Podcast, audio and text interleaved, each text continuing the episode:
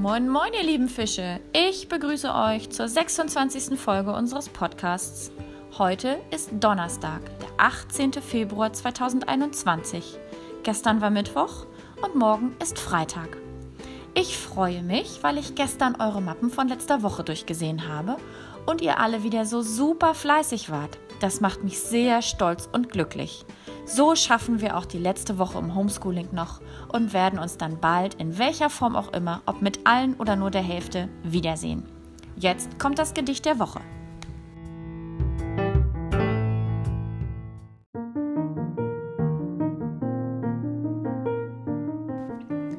Krachmacher-Fasching. Heulen wie ein Gruseltier, brüllen wie ein wilder Stier singen, jodeln, röhren, pfeifen, schreien, schmettern, jaulen, keifen. Werd ich heut so laut ich kann, so fängt der Krachmachfasching an. Und ich brüll aus voller Kehle, schrei mir alles von der Seele, laut und lauter, immer mehr, wie ein Elefantenbär. Dann geht mir die Puste aus. Ich krieg fast kein Wort mehr raus. Ich werd leis und immer leiser und am Ende bin ich heiser. Von Elke Bräunling.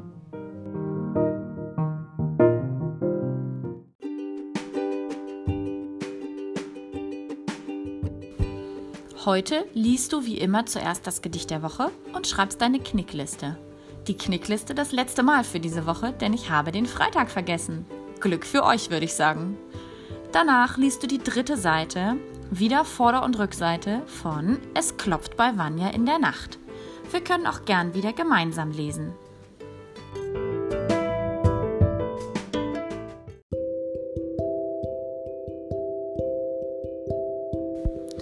Doch es ist wirklich unerhört. Schon wieder werden sie gestört. Es pocht und klopft, es kratzt und kracht. Ein Bär steht draußen in der Nacht. Und, das muss man erwähnen, er klappert mit den Zähnen. Der Vanya starrt den Bären an. Was mach ich bloß? Oh Mann, oh Mann! Und auch der Fuchs erbleicht vor Graus. Er denkt, nun ist es mit mir aus. Der Bär hat es gerochen, dass ich ihm vor zwei Wochen ein Stückchen Fleisch gestohlen. Jetzt kommt er mich zu holen. Dem Bären sind die Ohren vor Kälte steif gefroren. Drum ist ihm alles einerlei. Er schwört, dass er ganz harmlos sei. Der Vanya sagt, komm rein, schon gut, und wirft ein Holzscheit in die Glut. Der Bär streckt sich behaglich aus, bald wird es still im kleinen Haus. Auch Vanya deckt sich wieder zu. Gut Nacht und angenehme Ruhe.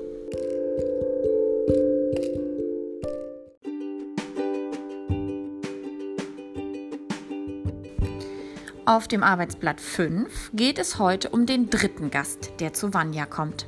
Zuerst malst du den dritten Gast in die Tür. Bei Aufgabe 2 sollst du den Satz richtig aufschreiben.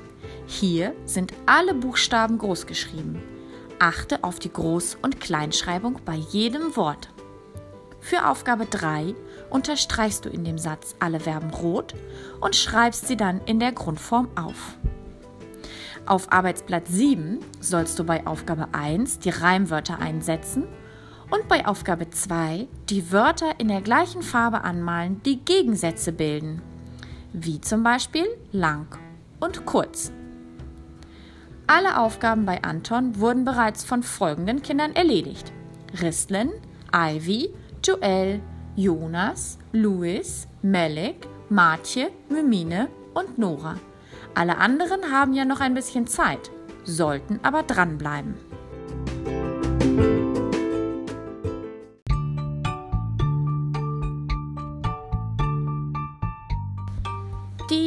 Lösung für das Faschingsrätsel von gestern gibt es von Louis. Hallo Frau Hart, ich weiß die Antwort für das Faschingsrätsel und zwar bedeutet die Prinzessin. Tschüss.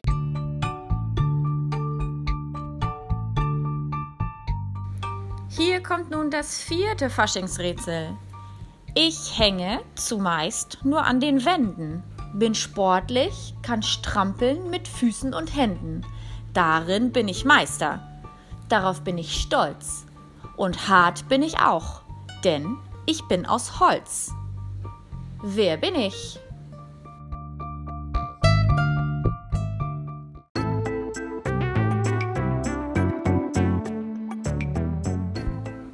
Das Quiz vom Räuber Hotzenplotz Teil 3 zu Kapitel 1 habe ich eine Lösung von Luis und Line bekommen. Hallo Frau Hart, hier sind Line und Luis. Wir möchten Ihnen die Antworten für das Räuber Hotzenplotz Rätsel sagen.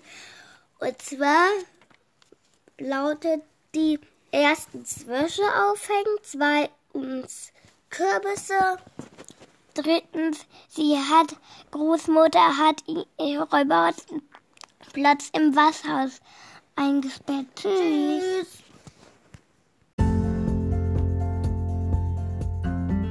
Jetzt kommt das zweite Kapitel von Hotzenplotz 3.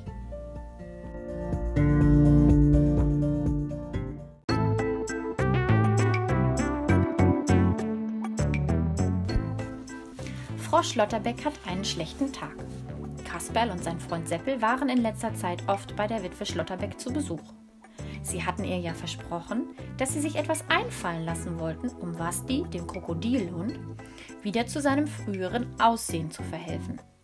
Seither bewirtete sie Frau Schlotterbeck jedes Mal, wenn sie kamen, mit Tee und Wurstbrot. Auch heute ließen sich Kasperl und Seppel den Tee und die Brote schmecken.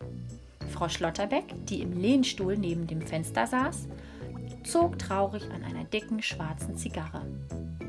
Basti lag ihr zu Füßen. Er ließ ein zufriedenes Knurren hören und wackelte mit dem Schwanz. Ihn störte es wenig, dass er in jungen Jahren ein Langhaardackel gewesen war, bis ihn Frau Schlotterbeck eines Tages versehentlich in ein Krokodil verhext hatte. Umso mehr litt Frau Schlotterbeck unter diesem Missgeschick. Kasperl und Seppel kannten zwar die Geschichte längst auswendig, aber sie hörten auch diesmal wieder geduldig zu, als ihnen Frau Schlotterbeck alles noch einmal von vorn erzählte. Wie es zu Wastis Verhexung gekommen war, wie sie auf jede erdenkliche Weise versucht hatte, ihn zurückzuhexen und wie ihr das nicht gelungen war. Zuletzt bin ich so verzweifelt gewesen, dass ich das Hexenbuch kurzerhand in den Ofen gesteckt und verbrannt habe, schloss sie. Ich bin eine staatlich geprüfte Hellseherin, aber keine gelernte Hexe. Man soll im Berufsleben möglichst die Finger von Dingen lassen, von denen man nichts versteht. Trotzdem, erwiderte Kasperl, hätten Sie doch das Buch nicht ins Feuer geworfen, sondern es Seppel und mir geschenkt. Frau Schlotterbeck schneuzte sich in den Saum ihres Morgenrockes, den sie auch tagsüber stets zu tragen pflegte, und fragte mit ihrer tiefen, verräucherten Stimme: Euch beiden? Dann hätten wir Wasti bestimmt schon helfen können. Aber verbrannt ist verbrannt. Und nun müssen Sie leider eben Geduld haben. Auf Großmutters Dachboden hingen zahlreiche Säckchen und Beutel herum. Die einen waren mit Kräutern und Wurzeln gefüllt, die anderen mit getrockneten Blättern und Rindenstücken. Alles erprobte Mittel, die Großmutter anwandte, um die verschiedenartigsten Krankheiten zu kurieren. Vielleicht hatten Kasperl und Seppel sich überlegt, sind welche darunter, die zufällig gegen Verhexung helfen, wie andere gegen Bauchweh und Schüttelfrost. Ihrer Ansicht nach konnte es Basti nicht schaden, wenn sie ihn einer Kräuter- und Wurzelkur unterzogen. Seit einigen Wochen probierten sie Großmutters Vorräte an ihm aus. Auf gut Glück zwar, doch streng nach dem ABC. Mit Anispulver hatten sie angefangen. Dann hatten sie was die getrocknete Arnika-Wurzeln verabreicht. Dann Baldrian-Tee, dann Basilienkraut, dann mit Honig gesüßten Bitterklee, dann gemahlene China-Rinde, dann Eibischblätter, dann Enzian. Und so fort bis zum heutigen Tage, an dem sie ihm ein Absud von Huflattich eingeflößt hatten. Leider war die Behandlung vorläufig ohne Erfolg geblieben. Das Einzige, was sie damit erreicht hatten, war, dass Wasti seit vorletztem Donnerstag sich standhaft weigerte, Fleisch zu fressen. Stattdessen legte er eine erstaunliche Vorliebe für Salat an den Tag. Auch Grünkohl, Tomaten, Radieschen und Zwiebeln verschmähte er keineswegs. Und auf Salzgurken war er besonders erpicht. Die verschlang er wie Knackwürste.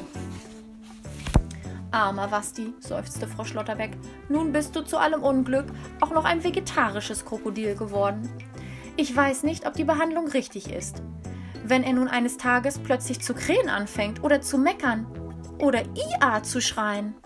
Nicht auszudenken, was alles mit ihm geschehen könnte, wenn er so weitermacht. Ebenso gut, sagte Kasper. Er könnte eines Tages wieder zu einem Dackel werden.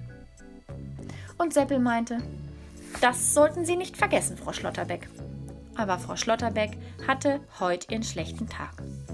Statt den Freunden zu antworten, fing sie zu weinen an.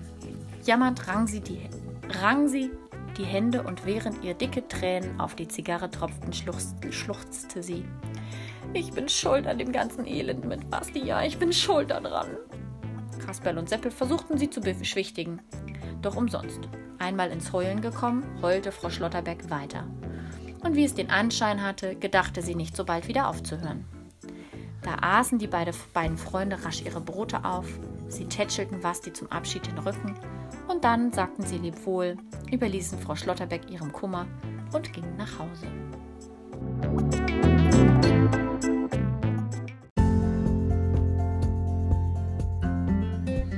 Auch zum zweiten Kapitel des dritten Teils von Räuber Hotzenplotz gibt es wieder drei Fragen. Erste Frage. Was bekommen Kasperl und Seppel immer, wenn sie bei Frau Schlotterbeck zu Besuch sind? Zweite Frage. Womit versuchen Kasperl und Seppel, Wasti zurückzuverwandeln? Und die dritte Frage. Was passiert mit Wasti, nachdem er den Huflattichsud getrunken hat? Ich freue mich sehr über eure Nachrichten und wünsche euch einen schönen Tag. Wir hören uns morgen wieder.